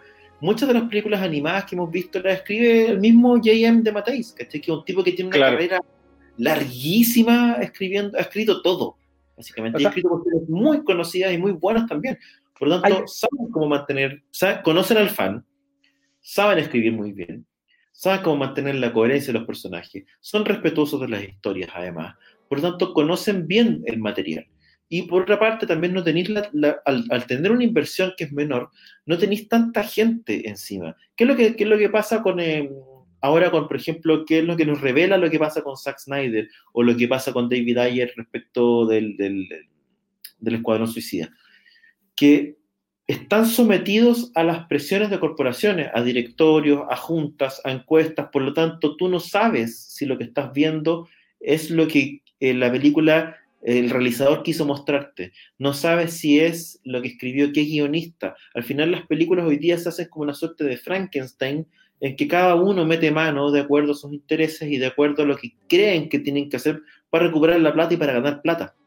Y en ese sentido, como productos creativos, las series animadas o los productos o las películas animadas son un poquito más cerrados, tienen menos intervención y eso hace que sean más coherentes y que de cierta manera transporten o transmitan mejor el guion original o la idea del realizador. Yo creo que ahí es parte, parte de eso, es, el problema que tiene DC. DC tiene películas que están extremadamente intervenidas versus Marvel probablemente. Y tú tenías un tema que, si tú lo, si la, y, está bueno el punto, compadre, y Diego y, para responderte un poco y la gente también, lo que dice Claudio es súper claro y también hay un punto adicional. El equipo que trabaja en Warner Animation es el mismo que trabaja desde los 90 hasta ahora, que es básicamente lo mismo que pasa con las, las películas de Marvel. Tú tenías un equipo que desde Iron Man hasta ahora ha sido básicamente hay un core y un cerebro que es el que ha, ha trabajado juntos, producen, hacen cosas muy buenas. Es lo mismo que pasa con, con la animación de DC. Desde la década de los 90, mucha de la gente ha trabajado hasta el día de hoy guionistas, ¿no es cierto? Hay, hay productores, Hay mucha gente que de verdad ha estado ahí desde hace mucho tiempo. Y ahí tenéis joyas. poco, no sé si será todavía así, pero el jefe de la parte de animación era este gallo Carlin. Carlin que era el editor de DC cuando se hizo la muerte de Superman. El mismo. Esos son tipos que llevan, que tienen mucho carrete y que conocen muy bien a estos personajes. Extrapolando. Andrea Romano, claro. Andrea Romano, que es la que trabajaba con el casting de, de, la, desde las voces, oye, tenía ahí unas voces espectaculares y la tipa tuvo metida cuánto tiempo trabajando ahí, entonces la verdad que hay una cantidad de gente que era, que era muy buena. Para mí, una de las grandes películas de Batman sigue siendo, y la, la veo regularmente, La Máscara del Fantasma. Una, una, película, una película cerrada, porque básicamente una película, te diría que es, eh, es, casi un Elseworld, si uno lo quiere ver de alguna forma, porque te presenta un, un final de de, de, del, del Guasón. Película redonda, la historia muy bien contada, justo con, con, con, todo un cuento personal de la vida de Bruce Wayne, Batman, el Guasón, y te diría que tiene un final maravilloso, ¿no es cierto? De verdad, espectacular cómo termina esa película, eh, que yo creo que es buenísimo, o sea, nada que decir, ¿cachai? Nada, nada que decir. Diría yo que en términos de Marvel, efectivamente también han tenido una continuidad con ciertos realizadores, un director de estudio que tiene una visión, por lo tanto hay caminos recorridos. Eh, en términos de lo que es ahora también eh, les pertenece a Disney, digamos, no ha pasado con lo que pasó con Star Wars, ¿cachai? Que cada película querían partir de cero con un realizador distinto, con una idea distinta, se intervenían, que es lo que fue lo que pasó con Han Solo, que fue lo que pasó con cada uno de los capítulos que han sacado. Y ahí tenéis como un, un, buen parangón respecto a lo que Tenéis un paralelo entre, entre lo que pasa en la misma casa, lo que hizo Marvel y lo que hizo Star Wars. ¿Cachai? Disney no la ha pegado pie con bola con Star Wars. No, pues. Ya Mandalorian funcionó bien, perfecto, ya una serie, pero en general el contenido fuerte en las películas. Pero detrás de Mandalorian tenía gente que conoce muy bien el universo Star Wars y que conoce muy bien la realización, que es la misma gente que está haciendo las series animadas, de nuevo, de Star Wars. Y las series animadas de Star Wars sí funcionaban muy bien, sí eran coherentes, ¿cachai? Y cuando tenías al realizador de esas series animadas y le dais una serie live action, pasa de Mandalorian. ¿Cachai? De otra manera, tú tenías un Kevin Feige que, que, al tipo lo empoderaron muy fuertemente y que la verdad que él, tenía un control de hacer lo que quisieron, ¿cachai? Y más que tener que responderle al directorio, eh, el tipo tomó, digamos, lo que sabía hacer y lo hizo bien y se ganó una confianza. Te diría que DC, como no le ha apuntado mucho después de la trilogía de, de, Dark Knight, que fue una exitosa, nada que decir, todas las películas ganaron muy buena plata y todo un cuento, pero después no le chuntaste más. Entonces al final, como dice Claudio, tenía un punto súper fuerte, o sea, lo que pasó, pero si piensen en lo que pasó con Justice League, es que una, es ridículo, yo creo que es de verdad, o sea, la, la, la, parábola de te pasaron un Ferrari y lo chocaste, es perfecta, weón. Y, le hiciste, te pasaron el trial y le hiciste cagar. Te dijeron, compadre, gánate. Bueno, aquí tenéis puros buenos corriendo con un lava y ahora te vamos a pasar un Fórmula 1. Listo, gana. Perdió y perdió, pero mal. Mal, mal. Primera buena razón, nada.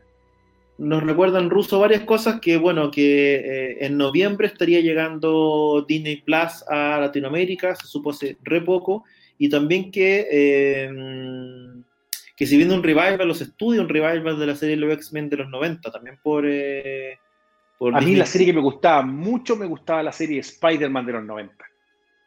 Era muy, muy buena. Muy, muy, buena. la serie. Como o sea, de verdad, completa, bien hecha, buenos personajes, tuvo buenos, buenos arcos serie, yo te diría que en esa serie trasladaron sagas completas de la historieta a, a, la pantalla y lo trasladaron bien. Estaba, era muy bien, muy bueno. Tení la saga del traje negro, tení la saga de, del buitre, ¿no es cierto? La saga de Craven. Eh, Craven, Secret Wars tuviste. Tenía eso cuando, Secret cuando, Wars. cuando araña.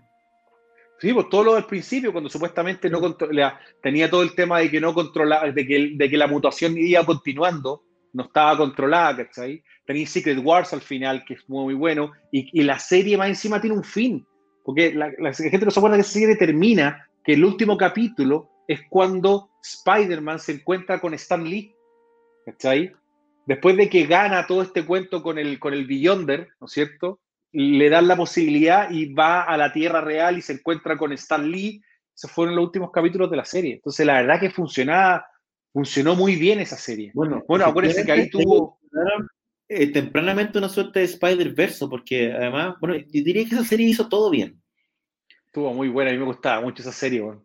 Que lata, yo, yo, o sea, original no está, la podía encontrar en DVD, digamos, en, de tapas blancas, lo podía encontrar, pero es buena serie, a mí me gustaba. La podías no, y, bueno, hubo varias series. Bueno, tú tenías, estaba Spider-Man, tú tenías que la serie de X-Men de los 90 no tenía mucha, no tenía relación directa con esta, pero tú sí tenías de ese como universo, estaban los Cuatro Fantásticos y estaba Hulk, la serie de Hulk. Y la serie de los Cuatro Fantásticos no era tan, a ver, ninguna era tan buena como la de Batman, pero sí un capítulo muy bueno cuando pelean con Galactus y aparece Ghost Rider, que Ghost Rider se caga Galactus, ahí es muy bueno. A mí me gustaba mucho, mucho la serie animada de los X-Men de los 90. Encuentro que probablemente de, de los productos audiovisuales que se han hecho con eh, la saga de los mutantes, me da la impresión de que es la mejor. Y, de nuevo... Funcionaba bien. Y de nuevo, él tenía la particularidad que, eh, al igual que Spider-Man, traspasó eh, sagas de los cómics completas a la, a la pantalla chica. Completa. más que, que le daban el tiempo. ¿Cachai? O sea, podíais tener varios capítulos para contar la saga como teníais que contarla y no se sentía apurado, no se sentía. Me, da la impresión de que hicieron una súper buena. Una súper buena. Pega ahí. Todo, la, la, saga, por ejemplo, hicieron todo el tema de, de toda la, la, pérdida de morbo, por ejemplo, completa. La, la, ¿cómo se llama? Toda la saga de, de Fénix también lo hicieron bien. No recuerdo cómo termina, porque esa serie, si yo mal no recuerdo, no termina queda, que hay que inconclusa, digamos, no le dieron un final como si lo pudieron hacer como Spider-Man, ¿cachai? Pero eran buenas, eran buenas series de que la que tenía en ese tiempo que las da, yo las veía en Fox Kids, ¿cachai? Yo las vi, no, yo las vi en su momento, yo las daban en el 13, pero alguien comentó no, las dieron en abierto, pero después las veía, yo las veía en el cable porque estaban en Fox Kids, ahí estaban, estaba la serie, ¿cachai? ¿no? la pregunta es de, la pregunta de J.B. Sandoval de cuál es mejor eh, si un Spider-Man o Batman, es que no. Difícil. Es imposible, es distinto. Diría que Batman vino a cambiar, vino, fue una serie que vino a cambiar todo. Y te diría que muchas otras series que vinieron después tienen que darle la gracia a lo que, a lo que hizo Batman. Porque Batman sale. Pero respecto, respecto de las series de animación que había en esa época, probablemente eh, son como, si pensáis, no sé, po, Silverhawks, la familia Biónica, eh, cualquiera de estas, de estas series. Los Venegas. Claro, el súbito viverso, como dicen por ahí. Claro. de respecto de todas esas series, esa serie de Spider-Man y esa serie de X-Men están cinco peldaños más arriba. Por lo tanto, me da la impresión de que en términos de lo que eran series animadas, lo pondría también, si queréis poner otra, otra también en el podio, eh, Gárgolas, por ejemplo. Gárgolas, tremenda, muy, muy buena. Que en ese, en ese inconclusa serie. Que en, que en, ese contexto de series que, que, estaban en ese formato como para ese público, están muy bien a nivel de animación, a nivel de guion. En el caso de la serie animada de Batman, estoy hablando de otra cosa porque los tipos se fueron en una volada que va desde el concepto, porque incluso el diseño de personaje era rupturista en su momento. Sí, mientras todos eh, eran súper cómics, súper musculosos, los tipos apuntaron no nada que ver desde el punto de vista del guion, desde el punto de vista de la estética e incluso de la música, porque estamos hablando de una serie que estaba musicalizada con orquesta como si fuera una sí, Danny Elfman, el mismo que hizo la, música original. Danny Elfman, eh, toman la música de Danny Elfman y es una mujer, no recuerdo su nombre ahora, la que hace todo. Puede ser. Puede ser. Después la vamos a buscar, pero es, es una mujer que hace toda la que es tremenda, de hecho. Déjame ver, bueno, vamos a buscarlo. Pero me da la impresión de que eh, ellos llevan el concepto de serie animada eh, muchísimo más allá. Ah, mira, bueno, aquí sale que una de las que hace Shirley Walker, ¿puede ser? Ella es, ella es. En el fondo ella es, y, ella hace toda la pega y la gente sigue hablando de Daniel Elfman, pero es ella la música que tenemos nosotros en nuestro opening ahora con, eh, con la gran voz de Lo que pasa es que es lo mismo, es lo mismo que pasaba con los Simpsons. Es que lo mismo que pasaba con los Simpsons. En los Simpsons el intro lo hace Danny Elfman, pero la música de la serie la hace, ¿cómo se llama? Al Closen, que tiene una demanda ahora con Fox y todo el, todo el huevo, ¿cachai? Pero bueno, Batman es una tremenda serie. Estamos hablando de algo que no se había hecho y que la verdad que cómo, cómo cuida la mitología, por decirlo de alguna forma, y la simbología de Batman. La serie funciona en muchos niveles, ¿cachai? Era, es distinta, es totalmente distinta. La verdad que es una cosa que yo la tengo, me la compré en Blu-ray ahora el, con todo el traspaso que hicieron la serie y, y es, notable, increíble la serie. De verdad, muy buena. Y de nuevo, las voces, weón. O sea, te diría que el mejor Batman tenía es Kevin Conroy y de nuevo el mejor Joker es Mark Hamill. ¿Cachai? Sí, yo vi la, la existía la serie Spider-Man Unlimited que vino justamente después de la serie de los 90, donde tenía ahí el personaje, si mal no recuerdo, era Miguel Ojara, que era como un poquito más futurista, si mal no recuerdo la serie Spider-Man Unlimited que había. Que, bueno, la Pero la verdad que muchísimo, muchísimo por, efectivamente porque son series. Eh, de hecho, interesantísimo. A ver, cosa interesante. Batman Animated generó un personaje que Harley Quinn, que se va al cómic y que hoy día, bueno, tenemos películas y hemos estado hablando de ello. O sea, fue un personaje que nace ahí. Y de una otra manera te diría que una de las mejores historias que yo leí o que yo he visto de Mr. Freeze es justamente la que dan en la serie animada, cómo te hablan de toda la historia de Nora, cómo te presentan al personaje de Victor Freeze en la serie animada, es espectacular. Capítulo de Mambat también está muy bien logrado en la serie, cómo presentan a Mambat también está, está muy bien hecho. Y de nuevo, el diseño del, del, guasón también es un diseño muy, muy bien logrado, está, está muy bien hecho. Entonces, es injusto comparar, porque la verdad que no tiene parangón, digamos, la, la serie. No, no, no, no. E-, es, difícil. Yo, por tuve la posibilidad de la suerte de saludar a, eh, a Paul Dini en, eh, en, Francia hace un tiempo atrás, que estaba solo en un stand, al final pasé y me firmó una, el librito con el cómic de la de, de, Harley Quinn. Y claro, gente que finalmente que cambió, que ahí te das cuenta además cuando, cuando una pega está bien hecha que no solamente tomaron el material original, sino que lo transformaron en algo nuevo y finalmente el cómic terminó rescatando personajes de la serie animada de Batman. Es una serie que es difícil que se vuelva a repetir el impacto que tuvo incluso a nivel de, industria. Oye, la gente está vuelta loca mandando mensajes acá. El memito se metió en una cueva y dejó en el tiempo apareciendo el 15. Lo que pasa es que ahí preguntaban también por una serie. Acuérdense que si la serie que preguntan del 2004 es de Batman que salió una serie que era para Cartoon Network, que te diría que no era mala. ¿Cuál era la gracia de esa serie? Primero que fue de las primeras series animadas donde la voz de Batman no la hace eh, Kevin Conroy, sino que la hace otra persona, no recuerdo el nombre. Me acuerdo si era Rino. Luis, Luis Nieco, parece. claro, me Lucho, Memo. Lucho.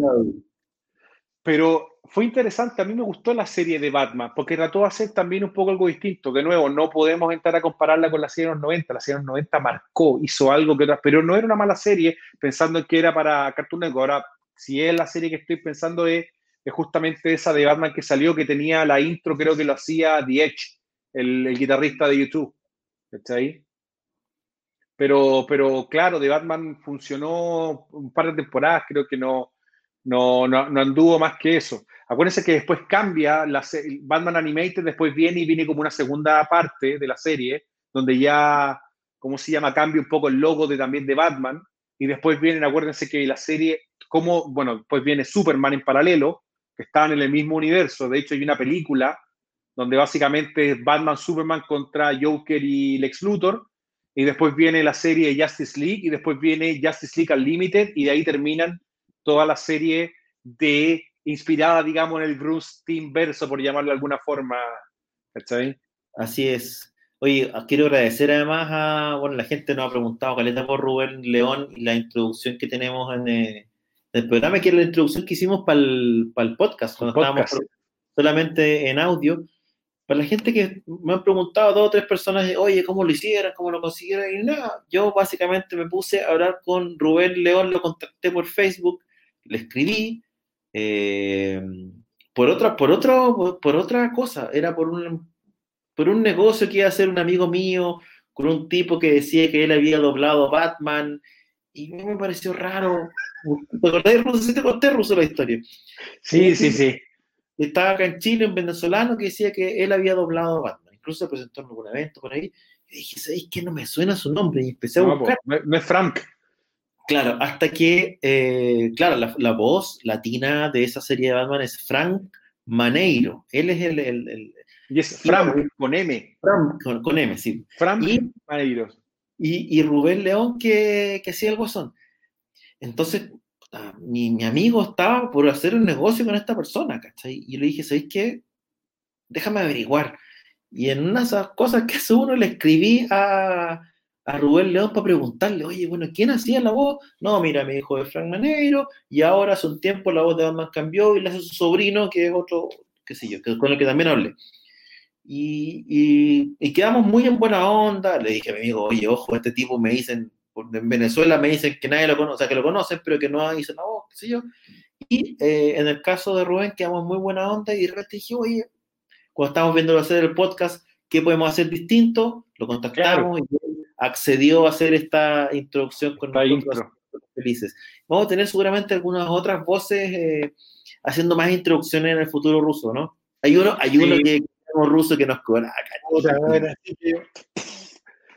Pero yo no sé si funcionaría mejor de intro, de outro del programa, eh, dando algún consejo, ¿cachai? Algo no, al final también puede ser. Claro, algo moral para que la gente sepa. miren, porque Siempre miran a los dos lados antes de cruzar, ¿cachai? Una cosa por el estilo queremos que diga al final. Pero sí, pero sale, sale, salado. Oye, eh, Ruso, a propósito de, ese personaje, ¿qué te parece si en nuestra sección Te lo muestro, nos muestras eh, parte de esas revistas de las que tú, bueno, algo, algo, algo dijimos al principio respecto de, eh, de lo que estaba pasando con la PowerCom? y sería interesante revisar esa saga que nos conté un poco de qué se trata y que nos mostré algunas páginas así a la pasada al menos. Bueno, usted, para, para que la gente, y esto justamente te lo muestro, les voy a mostrar acá que esto lo pueden encontrar en Chazam Comics. Voy a, voy a tirar ahí el, el, paso a pesar de que el hombre no está, que es justamente He-Man, Master of the Universe, ¿no es cierto? Master of the Multiverse. Básicamente esta serie de seis números, ¿ya? Que está basada en lo siguiente: es la historia de Anti-He-Man, ¿no es cierto? De Anti-Eternia, ¿ok? Que está en la búsqueda de todos los orbes de poder y de todas las espadas del poder para, en el fondo, reconstruir, o, mejor dicho, eh, cambiar y alterar la realidad. Entonces, este anti-He-Man va por todos los distintos multiversos donde han habido algunos He-Manes.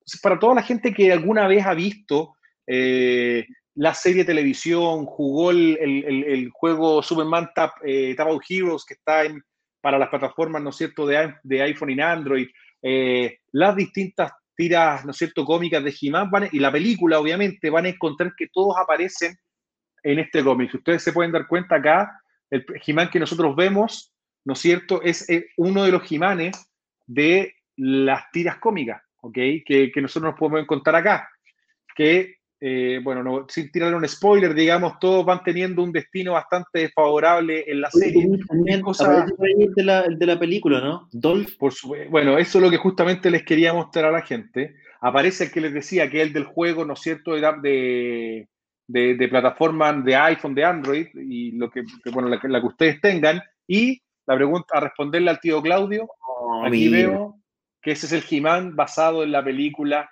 que ya tantas veces hemos comentado y que bueno, ya es un placer culpable la película de Masters of the Universe. Como pueden ver aquí adicionalmente aparece con la, con la, con la llave, ¿no es cierto?, cósmica y todo el cuento.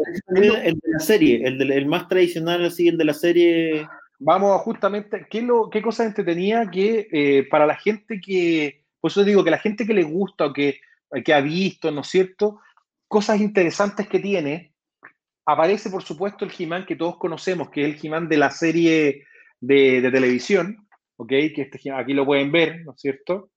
¿Ya? Que esto este está, este, este, este He-Man está hecho por, eh, por, eh, por, ¿cómo se llama? Por, em, por Tom Denerick, que yo tengo aparte una página original y estuvimos con él en, Estados Unidos, en, en, New York Comic Con, entonces podemos encontrar, como ven, aquí aparecen páginas con todo lo que es eh, la serie original, pero qué cosa también es súper interesante es que para la gente que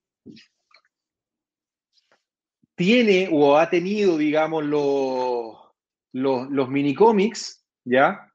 De Masters of the Universe, acá se van a encontrar con las figuras. Justamente, acá se van a encontrar con el He-Man de la serie de los minicómics que en el fondo te lo plantean que es como, es, es casi como si fuera el, el Prime Eternia, por llamarlo de alguna forma, el, el, el Eternia más, eh, primitivo, primogénito, ¿no es cierto?, de todos los he Aquí pueden ver, por ejemplo, que está, si, si ustedes lo ven acá y si ustedes se van a ver, por ejemplo, cualquier página o minicómic que lo pueden encontrar, hay, una, hay, una, hay unos compilados con todos los minicómics de Dark Horse, que también lo pueden encontrar en Chazam, se van a dar cuenta que aparece aquí justamente este personaje, el diseño de la cara de Skeletor, ¿no es cierto?, que es bastante particular de cómo era esa serie de minicómics, eh, es, bastante, bastante entretenido, bastante interesante lo que, lo que ellos hicieron. No les voy a contar mucho más de la historia porque la verdad que es bastante simple. Eh, en general, te presentan sí a personajes que nosotros conocemos hoy día, como Keldor, que es supuestamente el, tío de Príncipe Adams, que después se transforma más adelante en Skeletor, y cómo él juega una suerte de rol de antihéroe que está bastante, bastante entretenido. Em, lo único medio débil, les diría yo, que a juicio mío, el final no era tan, o sea, creo que el final podría ser un poco mejor. No es malo, yo creo que va a depender de, de, cada uno, pero, pero vale la pena. Si quieren, ahí pueden, pueden leer, como les digo, está en, en Shazam Comics Masters of the Multi-Universe. Se supone que, que es lo interesante que el final que te deja esta serie es abierto para que puedan venir otras historias, ¿no es cierto?, de, de la serie, así que, o puedan expandir un poco más lo que es el multiverso de, eh, de He-Man. Ya, así que no, interesante. Eso, está en inglés. por mientras está en inglés, yo creo que ya después va a venir eh, la serie en, ¿cómo se llama? En, en, forma, en, español, seguramente como un trade. Como son estos seis números, normalmente después los tiran por SC como, como un trade. Pero te digo, entretenido, a, a la gente que le gusta eh, Master of the Universe lo va a encontrar bastante interesante, así que de nuevo lo pueden encontrar en Chazam Comics. Lo que sí, como dice Claudio, hoy día está en inglés, pero ya pronto va a salir en, en formato eh, trade en español. A mí me gusta harto cómo dibuja Derenik, además creo que es, de cierta manera tiene un estilo bien clásico, ha, dibujado eh, cosas de superhéroes también, muy parecido a veces a, García López, cuando hace Superman o cuando hace Batman, yo vi algunas páginas de eso, eh, porque esos cómics pasaron por mi casa primero en camino a la casa del ruso, y, y tiene la gracia... El, y tiene la gracia que, que te dibuja el, eh, los distintos Jimanes como uno espera verlos. En el fondo, el Jimán de la serie está dibujado a la pata. Yo estaba vendiendo el de hecho unos originales. Eh, orco, que sé es orco tal cual el de la serie. Y eh, da gusto verlos así. Y además que tenga la versatilidad como para dibujar los distintos, a, los personajes en esos distintos universos. Ruso, ¿qué te parece? Cerrando ya. Vamos cerrando, porque como te decía, igual es la raja ver así el, el, el tipo porque aquí tenéis puesto todo el He-Man de la serie del 2000, ponte tú, ¿cachai? ¿no? Así que está, está bueno, está, está interesante. Vamos cerrando por ningún problema, don Claudio. Le diría que tío Claudio está, está bastante interesante. Una hora 28 minutos ya de transmisión ininterrumpida y eso que no teníamos ni tema. Eh, ya, bueno, ya bueno, veamos si podemos tirarle el chicle con fandom a ver si la cuestión funciona. Pero Siempre. dio para alto, dio para alto, dio para alto. Oye, gracias a la gente también por la participación. ¿ah? Y, da para hablar justamente, mira, nosotros podemos hablar después de series animadas de los 80, de los 70 y un montón de cosas. Yo creo que hablar de, de, Capitán Futuro, de, los planes que nos gustaría hacer con Capitán Futuro, hay tanto, tanto para hablar. Preguntan por la tía Cami, la tía Cami ya está...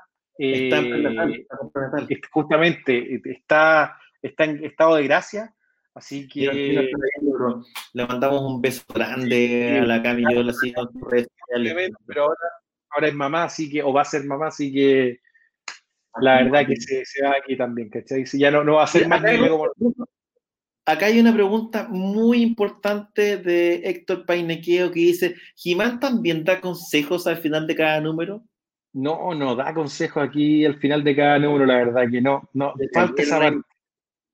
Sí, no, no, no, falta, no, no, no está dando consejo. Lo que sí aparece, la gente que, quiera ver, aparece el He-Man del futuro y dura re poco, así que eso es bueno. Que esta es la peor versión de He-Man de todas. Yo la, la, verdad que me carga esa. Me carga el He-Man del futuro, güey. Tiene poco, tiene poco ese No, poco atractivo. La serie fue terriblemente mala. La, la, serie de monos, todo mal, compadre. Así que mal. Oye, hay harto material. ¿eh? Defensores de la Tierra, Defensores de la Tierra, que es una gran. Gran serie, un gran, menjunje de personajes de la King Features, que, de los cuales probablemente eh, algún día conversaremos. Yo tengo una anécdota con la King Features que a lo mejor podemos contar después, que involucra a Gonzalo Martínez y a Pancho Ortega también. Que el mejor El fantasma, Mandrake el mago. Sí, era buena, era buena Defensores de la Tierra, weón.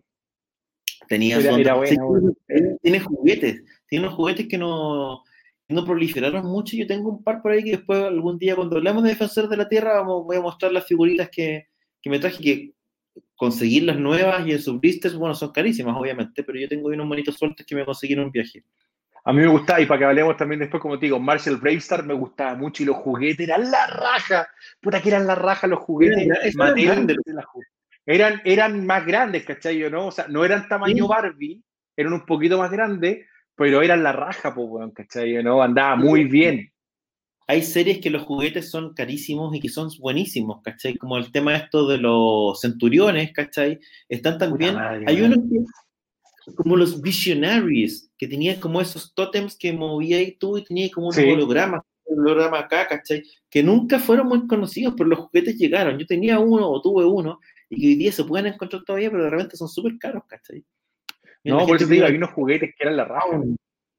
Oye, eh, si les gusta Spawn, hay un especial que la otra vez comentó, de hecho, y recomendó Geraldo, que es un especial em, con eh, un poco como en la carrera de McFarlane. Es bien, es bien patero el especial, hay que decirlo, pero está bien documentado y es entretenido de verlo, que se, se hace en función del número 300, si mal no recuerdo, de Spawn. Cuentan un poco la historia de la revista y la historia también de, de McFarlane. Tiene, tiene su gracia. Eh, también ahí hablan de la serie animada, un poco de la película, etcétera. Como transmitían por HBO, que fue, fue un cuento, HBO la transmitía en la noche, con, súper para adultos. Una serie animada para adultos que no era algo común. Pero tiene la gracia además que Spawn es la serie, digamos, de eh, Create Your Own, como dice el gringo, de serie independiente de historietas que, que, tiene el run, que tiene, que tiene la que, ha seguido por más tiempo.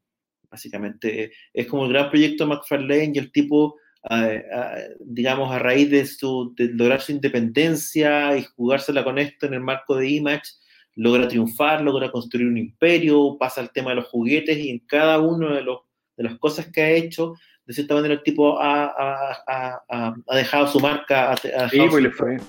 Excepto, excepto la película y la action de Spawn, que es una, un bodrio, weón, pero terrible uno de los peores finales que yo he visto una la, los efectos del final digitales son.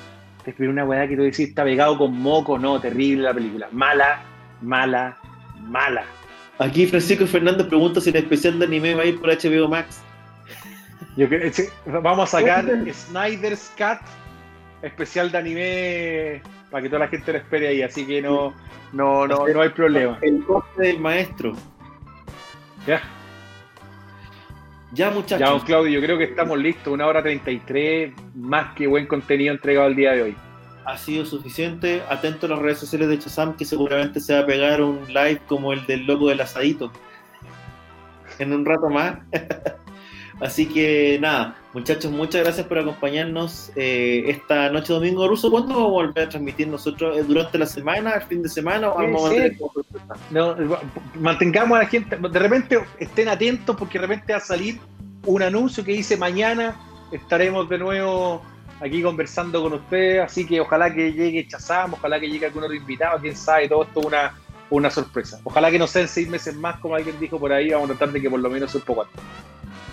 Eso, muchachos, aprovechen de, eh, de ver las redes sociales de la de este webcast, podcast, podcast web show, lo que sea. Eh, y lo, vamos a subir como podcast este capítulo, ¿no? Sí, sí, el anterior también lo estamos subiendo como podcast a Spotify, así que también pueden revivirlo por ahí. Pero además para que nos vayan contando qué temas quieren que conversemos y nosotros además vamos tratando de, de ponernos al día, como tenemos tanto tema pendiente, ustedes nos van contando y nosotros vamos tratando de, de ponernos al día eh, y comentándoles un poco lo que va pasando o lo que nos parecen ciertas cosas. Así que muchas gracias, Ruso. Muchas gracias nuevamente por la compañía y la presencia. Nos estamos viendo en la próxima edición. Chao, Ruso. Así es, compadre. Un abrazo, cuídense todos. Chao, chao.